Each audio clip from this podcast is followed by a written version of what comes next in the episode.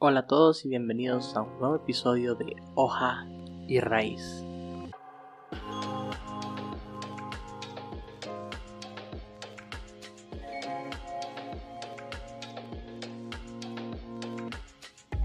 Bienvenido a un nuevo episodio de Hoja y Raíz. Mi nombre es José Alemán Ibarra y es para mí un honor tenerte aquí. Estoy muy agradecido por esta segunda temporada, estoy muy agradecido por eh, todo el apoyo que ustedes han dado. Si no lo sabían, ya tenemos merch, digamos que es merch, una camiseta dedicada a hoja y raíz, donde si te gustaría ver el podcast puedes comunicarte conmigo, me puedes encontrar en Instagram como José Alemán Ibarra. Y bueno, si eres de Tegucigalpa, es más fácil si te lo puedo hacer llegar, si eres de Honduras también. Así que, qué bueno, qué bueno tenerte aquí. Espero este episodio pueda traer algo increíble a tu corazón. La verdad es que me ha enseñado de muchas maneras cómo lidiar con situaciones, con, con raíces de mi vida. Así que arranquemos.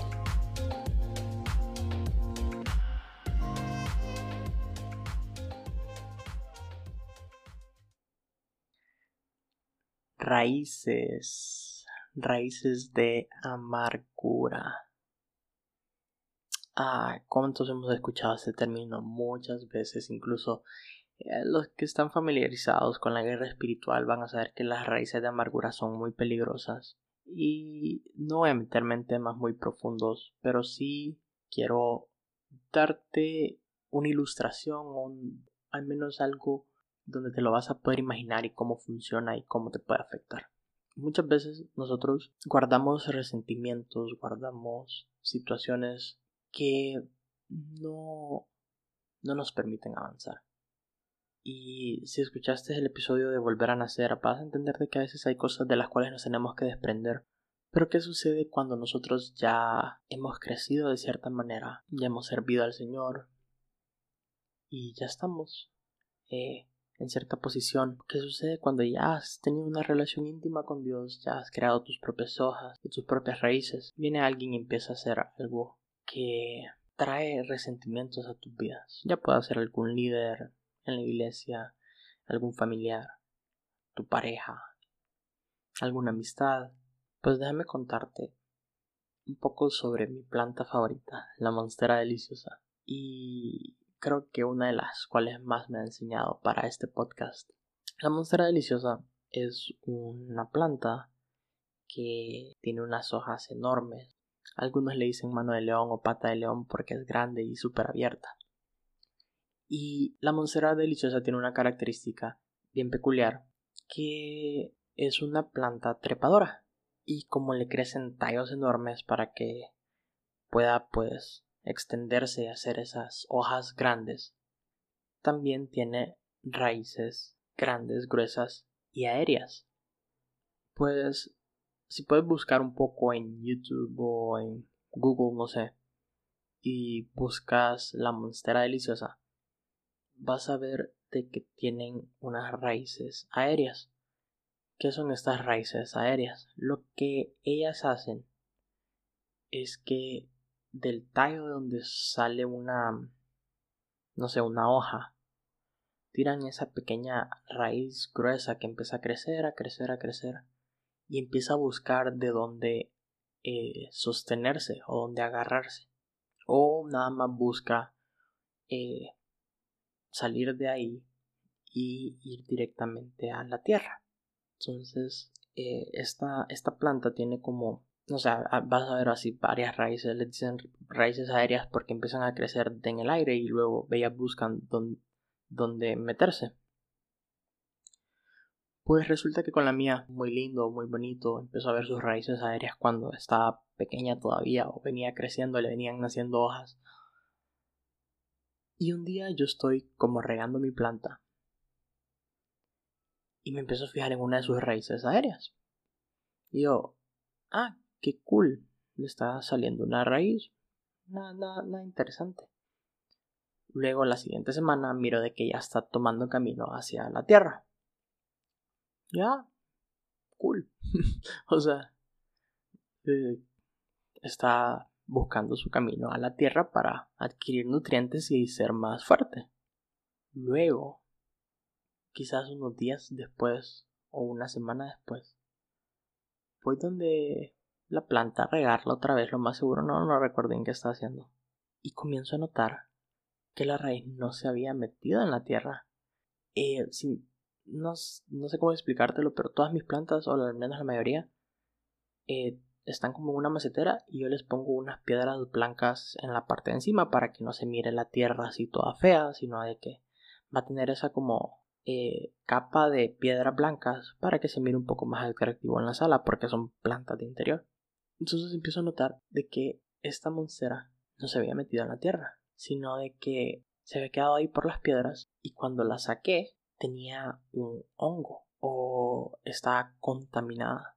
Estaba, no sé si vas a entenderme este término, pero estaba como nacida, tenía humedad y estaba desarrollando como una capa blanca de un hongo.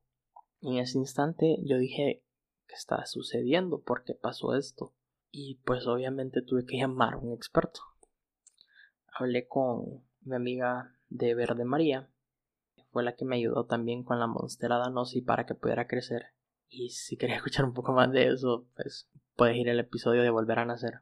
Pero resulta de que ella me dice, vas a tener que tomar un pañito húmedo con agua y con jabón o agua y desinfectante y limpiarle esa raíz, porque si llega a la tierra va a contaminar todas las demás raíces. En ese momento, pues yo dije, ¿qué, qué está pasando? O sea, tuve miedo de que se me fuera a morir toda la planta por esa raíz. Y pues inmediatamente fui y la limpié y ella me dijo, mira, la verdad es que posiblemente esa raíz ya no, ya no te va a servir, la puedes cortar o, o ya no va a servir, solo te va a quedar ahí como adorno. Entonces, sí, el hongo se miraba un poco feo, se miraba ya un poco avanzado. Y pues yo decidí limpiarlo, lo puse ahí lo dejé en el aire, o sea, lo dejé como afuera de la macetera, para que igual, por si no lo había limpiado bien, no fuera a tocar la, la tierra. Y mi sorpresa es lo que sucedió unos cuantos días después. Pero primero te quiero leer Hebreos 12, 14 y 15. Y dice así, Esfuércense por vivir en paz con todos, y procuren llevar una vida santa, porque los que no son santos no verán al Señor. Cuídense unos a otros para que ninguno de ustedes deje de recibir la gracia de Dios. Tengan cuidado que no brote ninguna raíz venenosa de amargura, la cual los trastorne a ustedes y envenene a muchos. Te voy a leer esa última parte una vez más. Tengan mucho cuidado que no brote ninguna raíz venenosa de amargura, la cual los trastorne a ustedes y envenene a muchos. Mira lo peligroso que puede ser una raíz de amargura en nuestros corazones. Posiblemente si creas una raíz de amargura ya sea en tu casa, en tu iglesia, en tu grupo de jóvenes o en cualquier lugar, no es algo que te va a afectar nada más a ti. Es algo que puede afectar a las demás personas a tu alrededor. Porque aunque dice que los puede trastornar a ustedes, puede envenenar también a muchos. Y así como esa pequeña raíz se hubiera permitido que llegara a la tierra, no hubiera afectado nada más la hoja de donde estaba saliendo, sino que pudo haber afectado a toda la planta. Quiero que empieces a identificar esas raíces.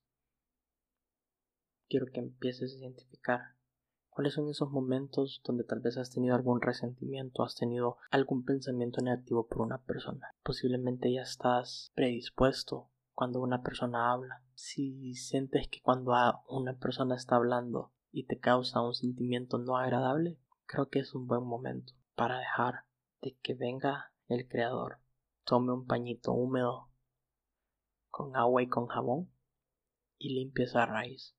Y quiero que veas lo que sucedió después. Recuerdan que les conté que de María me había dicho de que esa raíz posiblemente ya no iba a funcionar. Pues creo que aquí está lo espiritual en medio de todo esto. A veces, una cosa es lo que te va a decir el hombre y otra es lo que Dios va a decir de tus situaciones.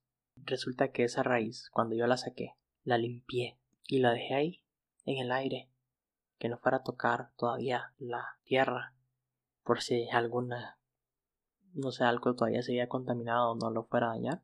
Unos cuantos días después, me encontré la misma raíz, limpia, sin hongos, y de esa misma raíz estaban naciendo dos raíces más, limpias y sanas. Entonces, ¿qué aprendí de todo esto?